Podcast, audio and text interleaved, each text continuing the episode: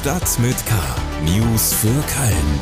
Der tägliche Podcast des Kölner Stadtanzeiger mit Annika Müller. Moin zusammen und willkommen zu Stadt mit K. Sie hören die Ausgabe vom 22. März. Und das ist nicht nur Tag der Seehunde, sondern passenderweise auch Weltwassertag. Dazu stellt meine Kollegin Katrin Reiche auf ksta.de schöne Talsperren im Rheinland vor. Mit dabei ist zum Beispiel auch die Aggertalsperre, wo die Fernsehwerbung von Krombacher Pilz aufgenommen wurde. Sie erinnern sich vielleicht, eine Perle der Natur. Wir trinken jetzt aber kein Bier und, wenn natürlich auch eher Kölsch, sondern wir schauen uns die Nachrichten für Köln an. Heute in Stadt mit K. Kinder schreiben an Kölner OB Reka und beschweren sich über das Schulanmeldesystem. Eine Helferin kritisiert die Zustände in der Unterkunft für Geflüchtete in der Messe. Und wie steht es eigentlich um den neuen Stadtteil Kreuzfeld? Schlagzeilen. Am Dienstag findet auf dem Heumarkt eine Friedenskundgebung statt. Unter dem Motto Peace Please gibt es zwischen 16 und 19 Uhr Redebeiträge und Benefizauftritte für die Ukraine. Veranstalter sind der Verein Kunst hilft geben e.V. und die Stiftung Kultopia. Die Spenden kommen Kriegsgeflüchteten und Opfern in der Ukraine, in den Grenzgebieten und in Köln gestrandeten Müttern mit ihren Kindern zugute. Die auftretenden Musiker verzichten alle auf eine Gage. Dabei sind zum Beispiel Brings, die Pavaya, Fiasco und auch Mitglieder der Black Föß. In Zusammenhang mit Covid-19 ist die Zahl der Sauerstoffpatientinnen und Patienten in Köln erheblich gesunken. Seit Anfang März hat sich die Zahl der Patienten, die künstlich mit Sauerstoff versorgt werden, fast halbiert. Auch die Belegungszahlen seien laut Stadtdirektorin Andrea Blome leicht rückläufig. Die Lage sei aber trotzdem weiter angespannt. Die hohen Infektionszahlen in der Stadt spiegeln sich auch weiter beim Klinikpersonal. Es gebe viele Ausfälle. Bei einer Razzia in Köln gegen mutmaßliche Betrüger im Zusammenhang mit Corona-Hilfen steht auch ein Kölner Rechtsanwalt unter Verdacht. Ihm wird Beihilfe zum gewerbsmäßigen Subventionsbetrug in elf Fällen vorgeworfen. Bei der Razzia wurde neben Wohnungen und Geschäftsräumen auch die Kanzlei des beschuldigten Anwalts durchsucht. Die Kölner Staatsanwaltschaft hat außerdem Personen im Visier, die Wirtschaftshilfen aufgrund der Pandemie beantragt haben, die ihnen aber nicht zustanden. Das Schulplatzthema beschäftigt uns hier ja immer wieder. Einige Kinder haben jetzt sehr klare Worte dafür gefunden. Ich möchte, dass sie dieses idiotische System ändern schreibt eine Viertklässlerin an Oberbürgermeisterin Henriette Reker. Kommen wir zu den Themen, die wir etwas ausführlicher besprechen wollen. Schule. Die erste Runde der Schulplatzvergabe neigt sich so langsam einem Ende zu. Noch bis morgen können Familien, die einen oder mehrere Plätze zugelost bekommen haben, einen annehmen und andere eben wieder freigeben. Und dann können noch mehr Kinder, die bisher keinen Platz bekommen haben, auf der Warteliste aufrücken. Und am 31. März geht's dann auch schon in die zweite Runde, wo sich dann die Kinder, die noch keinen Platz bekommen haben, an anderen Schulen anmelden können. Alexander Ringendahl beschäftigt sich ja bei uns immer mit diesen Themen Schulplatzvergabe. Wir haben auch schon öfter mit ihr gesprochen und sie ist mir jetzt auch wieder per Internet zugeschaltet. Hallo Alexandra. Hallo Annika. Wie sieht es denn derzeit aus? Funktioniert das System mit den Mehrfachanmeldungen oder passiert genau das, was eben schon lange befürchtet wurde? Ja, eben das befürchtete Chaos ist ähm, eingetreten und ist eben noch größer auch als befürchtet. Ähm, du hast ja gerade schon gesagt, etliche haben nur Absagen. Es gibt hohe Wartelistenplätze und letztendlich wird man erst am Mittwoch ähm, mehr sagen können, wenn alle eben ihre Plätze zu oder abgesagt haben. Dann wird das erst wirklich bereinigt und das kann aber auch dann noch Tage dauern, bis das alles bereinigt ist. Und man sieht jetzt schon, dass das auch äh, abstruse Blüten treibt, dieses äh, Anmeldeverfahren. So hat zum Beispiel das Albertus Magnus Gymnasium in Ehrenfeld als absolute Anmeldungsspitzenreiter 425 Anmeldungen bekommen, ähm, obwohl man abzüglich der Inklusionskinder eigentlich nur 46 Plätze hat und da sind noch nicht mal die Geschwisterkinder abgezogen. Und in der Kreuzgasse haben dann Kinder heute mit Wartelistenplatz 73 noch einen Nachrückerplatz bekommen wobei abzüglich der Geschwisterkinder da überhaupt nur 80 Zusagen verschickt wurden. Und äh, das heißt eben, es haben im Grunde fast alle abgesagt, die, äh, die da eine Zusage erhalten haben. Hm. Und wie geht es diesen Kindern und Familien jetzt damit? Ja, man muss sagen, schlecht geht's ähm, auch vor allen Dingen den Kindern, ähm, auf, auf die auch mal so der Fokus gerichtet werden sollte. Also die Kinder, die leer ausgegangen sind und da jetzt jeden Tag warten. Das Problem ist, dass sie sich ähm, verständlicherweise persönlich abgelehnt fühlen. Und dann müssen sich dann Eltern so bittere Sätze anhören wie, warum wollen die mich denn nicht? Warum wollen die mich nirgendwo? Und ähm, ja, die Eltern können dann äh, zwar sagen, äh, du bist nicht als Person gemein, du warst nur eine Nummer in einem Lostopf, aber das nimmt den Kindern eben nicht dieses schlechte Gefühl, nicht gewollt zu sein. Und ähm, viele oder mehrere Kinder haben da jetzt auch ihrer, ihrer Ohnmacht und ihrer Wut auch Ausdruck verliehen und an äh, die Oberbürgermeisterin Henriette Reker persönlich geschrieben um, um der mal zu sagen, wie das für sie so ist. Und äh, auch die Eltern äh, formieren sich und werden eben auf die Straße gehen gegen die aus ihrer Sicht eben unwürdige Lostombola. Ähm, und zwar am 28. März äh, wollen die halt auf dem Altermarkt parallel zum Schulausschuss demonstrieren. Gibt es denn, wenn am Ende das ganze Verfahren beendet ist, überhaupt genug Plätze für alle Kinder, die bisher abgelehnt wurden? Ähm, ja, es ist noch nicht ganz wirklich klar, wie dieses Verfahren dann weitergeht, weil durchgesickert ist ja schon, dass 450 Plätze zu wenig da sind. Es ist aber eben jedem Kind von Seiten der Stadt ein Gymnasialplatz garantiert. Das heißt, man muss jetzt eben 15 Mehrklassen irgendwo herholen um diese Plätze noch aus dem Hut zu zaubern. Ähm, nur die sind eben immer noch nicht beisammen, die 15 Klassen. Und selbst wenn die dann beisammen sind, die sind noch nicht genehmigt von der Bezirksregierung. Und der sind diese ständigen Mehrklassen eigentlich in diesen völlig überfüllten Schulen schon seit Jahren in Köln ein Dorn im Auge.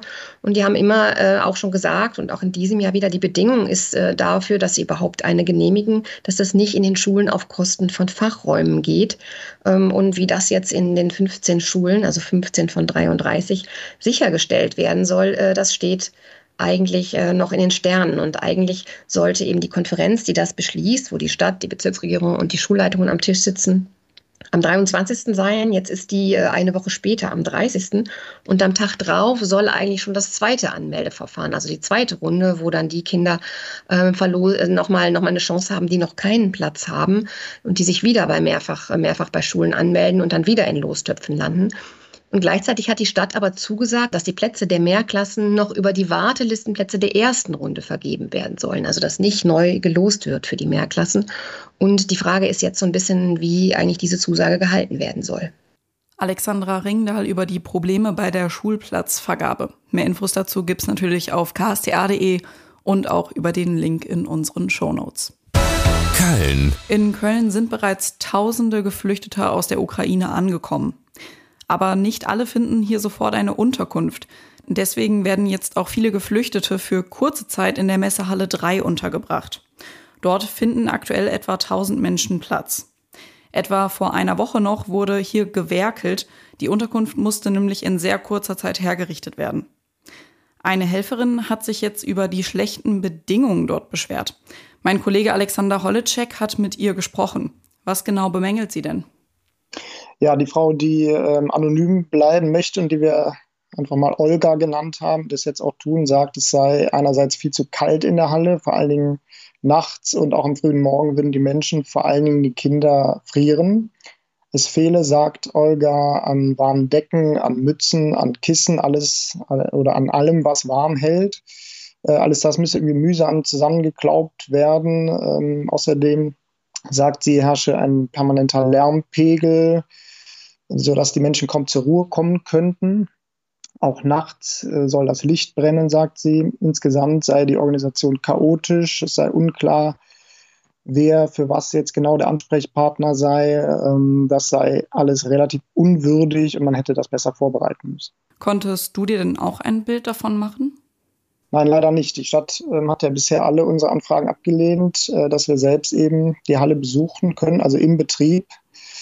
Ähm, einerseits ist das natürlich verständlich mit Blick auf die Situation der Geflüchteten. Andererseits erschwert das aber auch unsere objektive Berichterstattung. Wir sind also darauf angewiesen, dass uns quasi aus zweiter Hand erst berichtet wird, wie die Zustände wirklich sind. Äh, Caritas-Vorstand Peter Krücker hat das für uns gemacht und äh, hat im Wesentlichen die Eindrücke von Olga bestätigt. Auch er sprach davon, dass es kalt sei und dass die Betreuung vor allem der Kinder zu wünschen übrig ließe. Hm, was sagt denn die Stadt dazu? Ja, die Stadt ist ja zuständig dafür, diese Probleme zu lösen, wenn sie sie erkennt. Ähm, zum Teil tut sie das auch, also die Probleme zu erkennen. Ähm, dieser Lautstärkepegel, heißt es von der Stadt, sei ähm, ja nicht ganz zu vermeiden, wenn etwa 1000 Menschen sich da aufhielten. Auch dass eben nachts Menschen ankommen und dafür eben nicht benötigt werde. Allerdings äh, sagt die Stadt, dass Decken, Schlafbrillen, Babynahrung ausreichend vorhanden seien.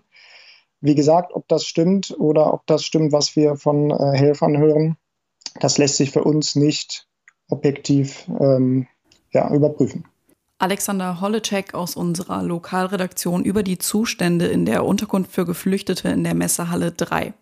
Mehr Informationen dazu gibt es natürlich wie immer auf ksta.de und auch über den Link in unseren Shownotes. Köln. Wir hatten ja im Dezember schon mal über den neuen Stadtteil Kreuzfeld gesprochen. Und dass es eben am Ende der Entwurf Woodhood geworden ist, äh, hört sich ein bisschen komisch an, aber letztlich äh, geht es darum, dass das eben ein sehr grüner Stadtteil werden soll, äh, mit ganz viel Pflanzen und eigentlich relativ freien Flächen. Nun ähm, laufen langsam die Diskussionen zu diesem neuen Stadtteil heiß und gestern Abend gab es dazu auch eine Diskussionsrunde, bei der mein Kollege Paul Groß auch anwesend war. Und da hat sich eine von den Grünen überraschenderweise auch sehr kritisch gegenüber dem Stadtteil geäußert. Paul, magst du einmal erklären, was da los war? Ja, hallo Annika. Ähm, genau, das war ganz interessant. Äh, die, äh, Sabine Pakulat von den Grünen, die Vorsitzende des Stadtentwicklungsausschusses, die auch ähm, federführend ist bei der äh, Mitplanung und Umsetzung äh, des Stadtteils von politischer Seite, ähm, hat so ein bisschen die grünen Bauchschmerzen äh, mit dem Projekt ähm, offengelegt und gesagt, ja, die Entscheidung für Kreuzfeld ist vor dem Klimanotstand gefallen. Den hat der Rat ja ähm, im äh, Dezember 2019 ähm, beschlossen, den Klimanotstand für Köln. Und sie sagt, ich glaube schon, dass die Entscheidung in diesem Jahr anders ausgefallen wäre. Und dass Kreuzfeld gebaut wird, ist eben äh, längst vorher beschlossen worden. Ähm, sie sagte, aber so ist das eben, die Planung hinkt der Realität immer ein wenig hinterher. Äh, dennoch, unterm Strich, ist sie zufrieden mit dem Stadtteil und der Planung und insbesondere ähm, ja mit dem Entwurf, den der es nun wird. Und sie sagt auch zur Begründung, die Grünen haben sich 20 Jahre lang mit Händen und Füßen gegen Kreuzfeld gewehrt. In den Zehnerjahren sind wir durch den hohen Wohnungsbedarf enorm unter Druck gekommen. Und ähm, ja, zur Begründung sagte sie, zum einen ist es eben ein Stadtteil, der sehr auf Klimaneutralität ausgerichtet ist mittelfristig und ähm, zum anderen, wenn Köln nicht neue Wohnungen baut, auch äh, neue ähm, Räume erschließt für Wohnungen, ähm, dann ist es eben so, dass irgendwann nur noch die Menschen in Köln leben können, die es eben leisten können und ähm, dass das eben dann immer weniger werden. Nun waren ja auch ähm, sowohl weitere Vertreter der Stadt als auch externe Experten dazu eingeladen und haben sich dazu geäußert. Wie war denn da so die Stimmung? Ja, ähm, zum Beispiel war da äh, Eva Heer, die ist die Leiterin des Kölner Stadtplanungsamtes und ähm, die äh, hat keine konkreten Bedenken, was den Klimanotstand angeht. Aus ihrer Sicht ist jetzt äh, die Umsetzung entscheidend. Also, dass sich diese klimatischen Fragen eigentlich erst in der Umsetzung ähm, wirklich entscheiden. Sie sagte, ich glaube, und das ist im Entwurf, Entwurf ja auch angelegt, dass die Aufgabe sein wird, die Klimathemen in den nächsten Schritten umzusetzen. Wie gehen wir mit Mobilität um? Was können die äh, Freiflächen leisten? Was muss ein Energiekonzept können? Diese Themen müssen wir jetzt konkretisieren. Ähm, das sagte mhm. sie und sie ist eben recht optimistisch. Der Kölner Volkswirtschaftler Michael Vogtländer, der sagte, das ist ähm, total richtig, dass es jetzt die Planung gibt und äh, dass die jetzt auch konkretisiert werden, äh, denn ähm, in Köln steigen die Wohn- und Mietkosten deutlich schneller als in anderen Städten in NRW, Bonn und Düsseldorf etwa. Ähm, und äh, ja, er hat auch aufgeführt, äh, dass in Köln erheblich weniger gebaut wird als zum Beispiel in Frankfurt oder München, in vielen anderen Großstädten oder auch Hamburg. Ähm, da wird teilweise doppelt so viel gebaut, gemessen an der Einwohnerzahl jeweils. Ähm, und er sagt eben, das ist dringend überfällig und äh, er hat auch die Hoffnung, dass das sozusagen klimapolitisch ähm, ein guter Kompromiss am Ende sein kann. Wo wir schon konkret beim Thema Bauen sind, ähm, gibt es denn da schon Pläne, wann es mit Kreuzfeld losgeht? Ja, ich habe bei der Eva Heer, bei der Leiterin des Stadtplanungsamtes, nochmal nachgefragt. Sie wollte sich auf ein konkretes Datum nicht festlegen, hat aber immerhin gesagt, Ende der 20er Jahre soll es umgesetzt werden. Äh, zuletzt haben äh, politische Vertreter aus dem Stadtrat äh, gesagt, 2026 soll es losgehen. Ähm, das scheint ein bisschen optimistisch, aber ähm, in diesem Jahrzehnt ähm, kann es schon passieren, dass die ersten Menschen in Kreuzfeld wohnen. Das war Paul Groß über den neuen Stadtteil Kreuzfeld. Mehr Informationen dazu gibt es natürlich wie immer auf ksta.de und über den Link in den Show Notes. Und damit sind wir auch schon wieder am Ende dieser Episode von Stadt mit K angekommen. Bevor wir aber aufhören, habe ich noch einen Hinweis. Wir arbeiten jetzt schon länger immer mal wieder mit den Leuten vom Instagram-Kanal Köln ist cool zusammen. Vor einer Weile konnten sie in deren Instagram-Story Fragen rund um Köln stellen. Unsere Redakteure sollten antworten.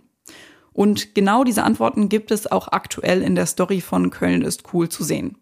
Schauen Sie doch mal vorbei und wenn Sie dann eh schon auf Instagram sind, können Sie auch gerne direkt unseren Insta-Kanal kstr-köln abonnieren. Das war's jetzt aber. Mein Name ist Annika Müller. Ich wünsche Ihnen noch einen schönen Tag und bleiben Sie gesund. Tschüss. Stadt mit K. News für Köln. Der tägliche Podcast.